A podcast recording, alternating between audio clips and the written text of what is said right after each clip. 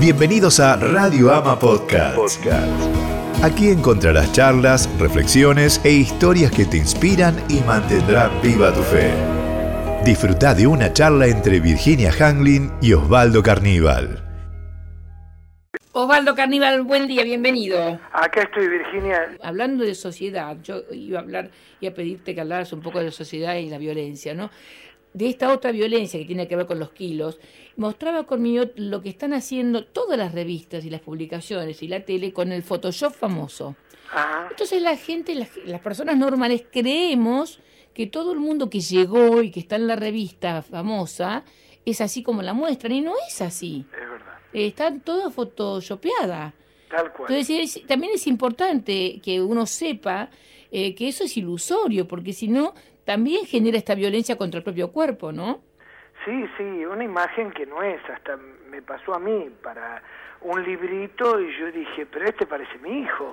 Y el diseñador, claro, utilizó ese programa de diseño que es el Photoshop, donde ahí te, te tunean, ¿no? En este, en este de, de claves para crear un hijo delincuente, no, acá está. No, no, no, no, no, en está perfecto. En otra foto que tenía, pero, pero es muy común, es decir, a veces vos ves en los afiches de la vía pública también que no tienen una arruga, que parecen eternas. Y vos viste que mucha de esa gente no habla de los nietos, habla de los hijos de los hijos. No sé si te diste cuenta, parecería que, que no quisieran eh, bueno, crecer en la vida, mientras que antes, bueno, tenía un gran valor el, ser sabio, el tener años, hoy en día nadie quiere ser viejo, ¿no? En cambio los nietos te dicen, a mí yo tengo seis, te dicen, pero vos sos mi abuela, como diciendo, diciendo vos no tenés más remedio que ser vieja, pues sos mi abuela. Porque a mí me toca ser joven, en este, en este, digamos, mi hija es la mayor de todas mis hijas, la tuve muy jovencita, pero mi yerno es el menor de, de, seis hijos. Entonces, este, digamos, yo soy mucho más joven que la otra abuela. Claro, pero él me dice, me dice, bueno, pero igual sos mi abuela, como diciendo, aunque parezca joven, vos sos abuela. Y chao. Qué, qué, qué, nieto maravilloso, ¿no? Que te diga que sos tan joven. Y vos sos mi abuela, así No, también eh, es un compromiso ser joven como abuela, ¿eh? Porque a mí me dicen que no puedo envejecer mucho, porque así las veces que no está mi hija, yo hago como si fuera mi hija. No te digo bravo. Pero ¿cómo, cómo se disfrutan? Yo amigos que, que, que tienen, claro, amigos eh, que tienen nietos, eh, me dicen, mira, es una experiencia fantástica, aparte que los disfrutás y cuando se empieza a complicar o, se ponen difíciles, vení nene, llévatelo a tu hijo. Eh, pero bueno, creo que es un regalo maravilloso de la vida. Ahora, ¿qué diría Rosa, por ejemplo? ¿Los hijos de los hijos de mi hijo? No, eh, no en el caso de mi mamá ella lo tiene bien asumido, pero vos sabés cómo los disfruta, ¿no? Y mis hijos son tan pegados, eh, van todos los días, desde chiquitos se quedaban a dormir en la casa, y ellos van solos, tienen la llave de la casa, entran, están, y bueno, yo veo cómo lo disfrutan y creo que es un regalo que Dios nos da, ¿no? Bueno, en esta introducción justo que estamos hablando de estos valores, valores del afecto, del vínculo, Osvaldo, de la familia, ¿está ahí, está en esta célula familiar donde debe, debemos estimular y incentivar a nuestra, a nuestra cultura social para que no sea tan agresiva, tan violenta? ¿Es de ahí que viene el mandato? Eh, bueno, la verdad que sacás un tema que, que yo venía pensando en estos últimos días, eh, ¿por qué somos tan violentos? ¿no? Es decir, creo que hay una multiplicidad, diría yo, de factores. Es decir, que no podríamos concentrarnos en una sola cosa y decir, bueno, este es el problema, de esto se trata creo que, que tenemos que analizarlos y eh, si nos da el tiempo, en realidad me gustaría hablar de dos tipos de violencia que yo identifico.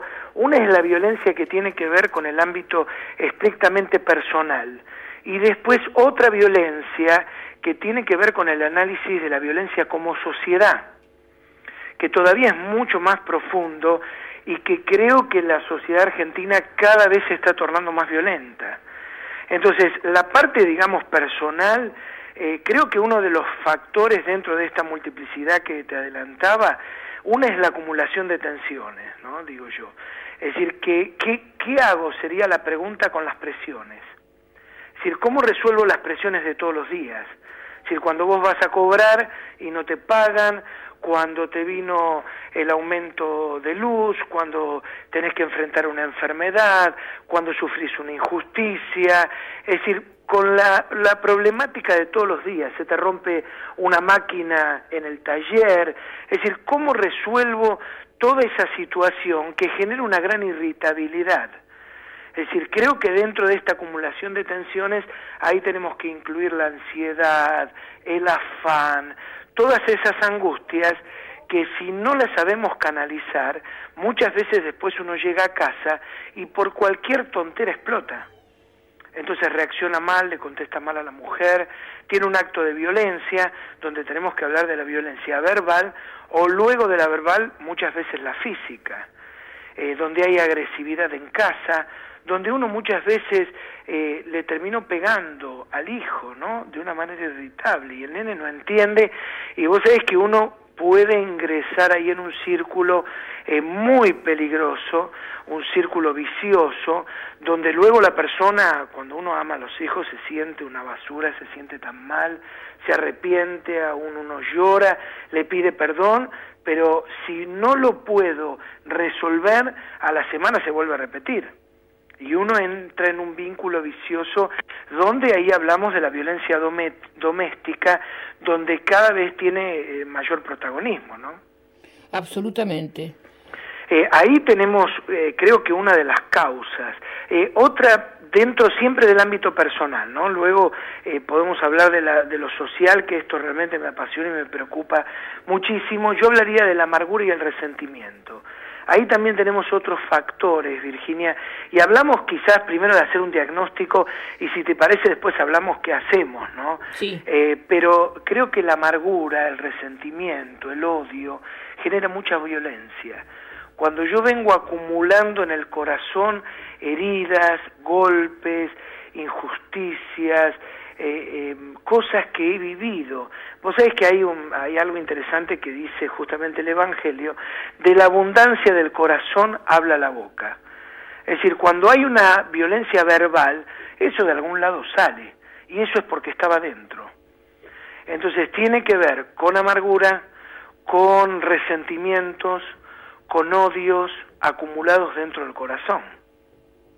Ahora, el tema está cuando todo esto, que, que, yo digo en esta multiplicidad, ya tiene un nivel todavía mucho más alto que estamos hablando de una sociedad, que la sociedad se torna violenta. Yo creo que la sociedad argentina, no sé tu mirada, cada vez se está tornando más violenta. Bueno, yo hoy abrí el programa comentando un episodio lamentable de ahora, de las últimas horas, en la calle Triunvirato, un supermercado, una, una señora comentaba, yo la escuché al aire en radio, salía por Radio de Plata, diciendo, bueno, eh, el bizcochuelo había venido, no sé si mal sellado o mal estado, así que lo fui a cambiar, me acompañó mi marido, este, y el encargado, en lugar de decir sí, cambió, perdón, algo, sacó una trincheta, creo que se llama, y le cortó la cara, el hombro y el pecho, eh, 32 puntos le dieron al señor, ¿no? este, y le decía que se fuera sangrada afuera porque le ensuciaba el piso, y agarró el teléfono para llamar a sus amigos y contarles lo que le había sucedido. Este, y la señora fue la que tuvo que buscar un teléfono y llamar a la ambulancia, llamar a la policía se lo llevó la comisaría, la comisaría 39 detenido, pero digo, esta punta de este iceberg de ver eh, un hombre encargado de un supermercado en una avenida, en la calle Triunvirato, que porque le vas a cambiar algo te tajea, claro, claro. Es, es, muy llamativo.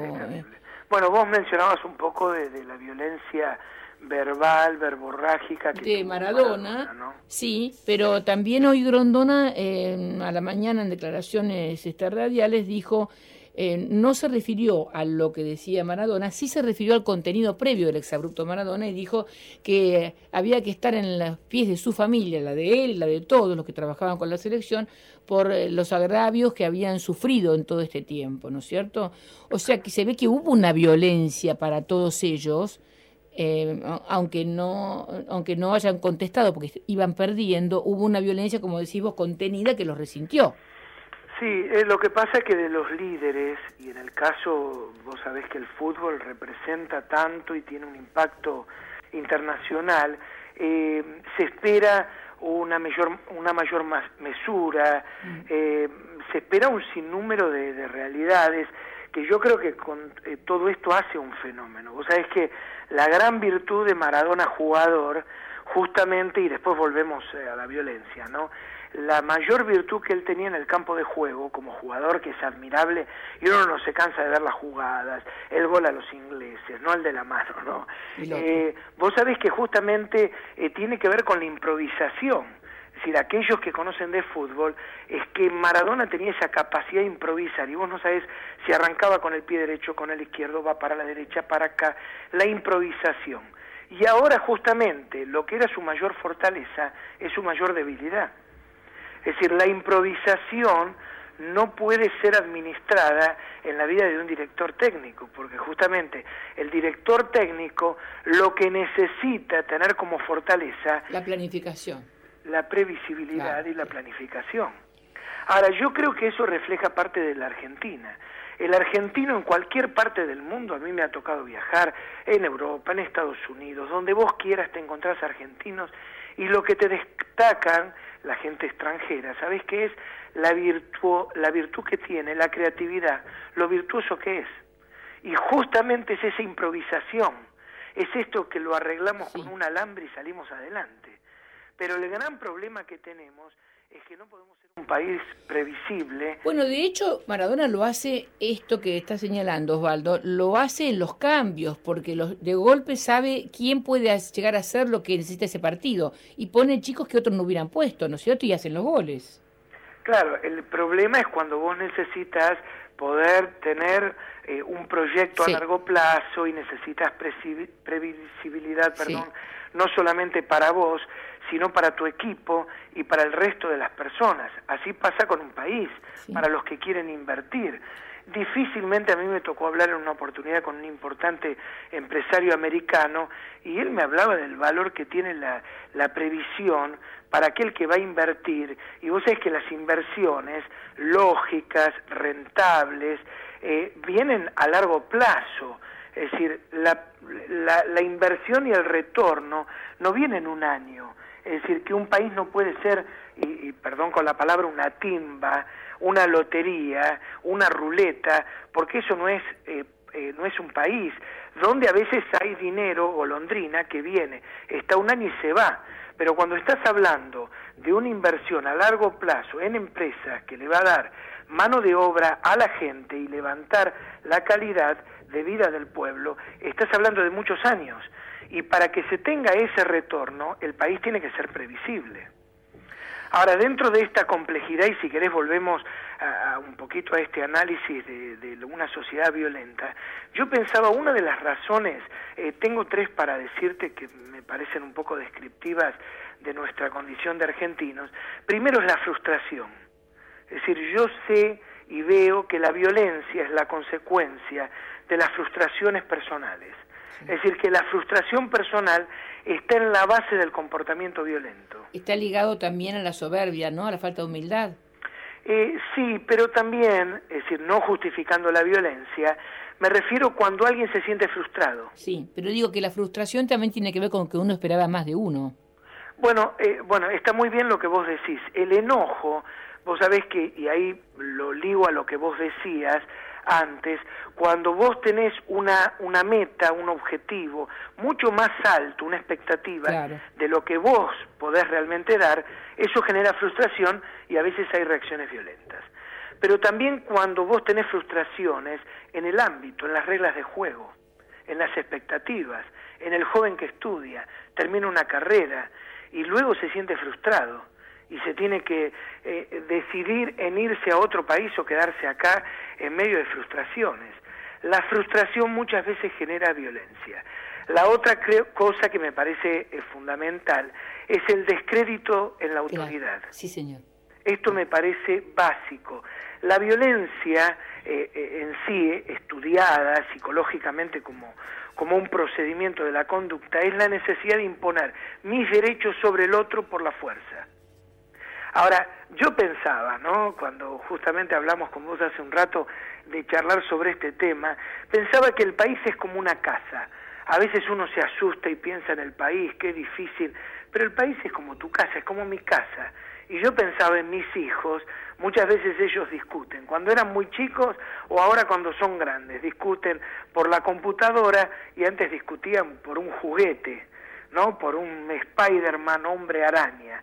Y vos sabés que a los chicos hay que dejarlos discutir para que aprendan a sociabilizarse y que lo hagan bajo tu presencia para que después puedan aprenderlo cuando vos no estás y lo hacen en la calle, en el jardín, en la escuela primaria, en la vida pública. Pero en cualquier momento tiene que aparecer papá o mamá antes que se agarren de los pelos.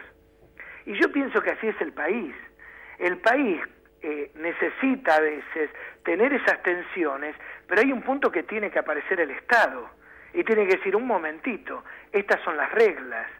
Si no hay una anarquía donde vale todo, y ahí es cuando la gente se siente apabullada y vos sentís que hay un descrédito, por ejemplo, en la justicia.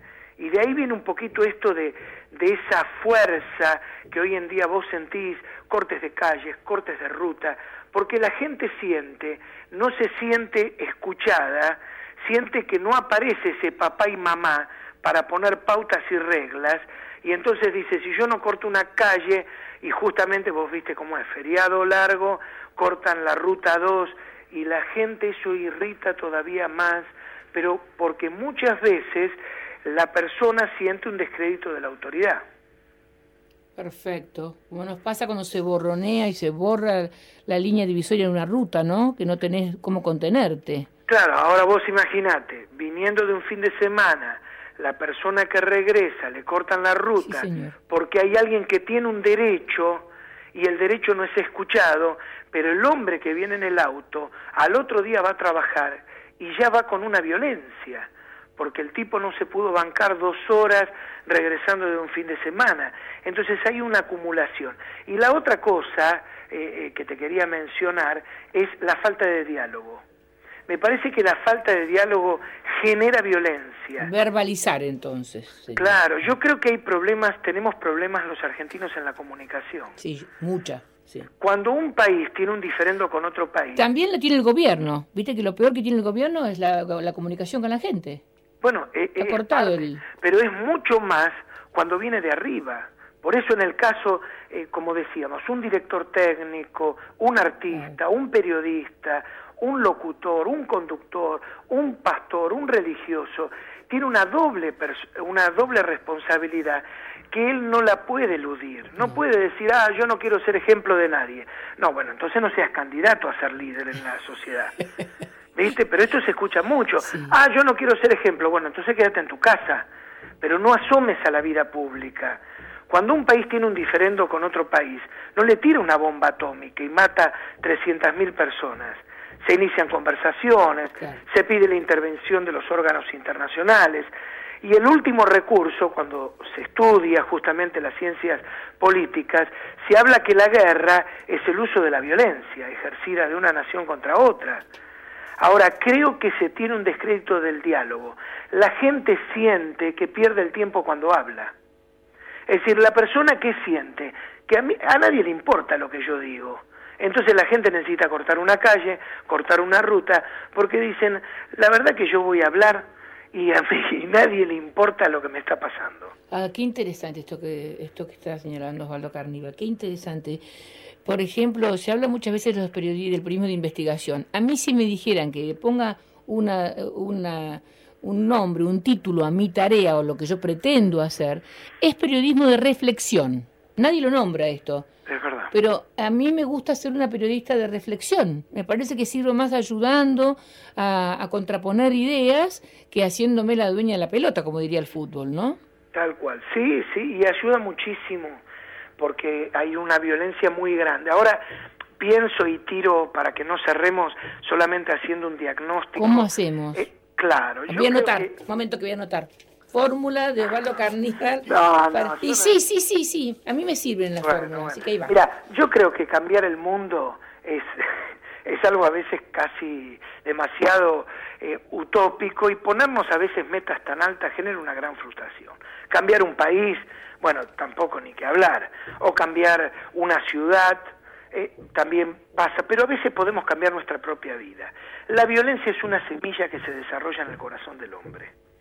Entonces creo que lo primero que tenemos que hacer es poner nuestro corazón, cuando hablamos del corazón, hablamos de la conciencia, de las emociones, de la psiquis, ponerle en las manos de Dios. Él es el alfarero.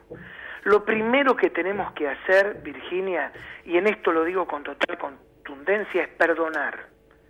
Porque muchas veces la violencia emerge de un corazón enfermo, de un corazón resentido, con heridas, heridas que a veces se arrastran desde la propia infancia, heridas que no las puede sanar nadie.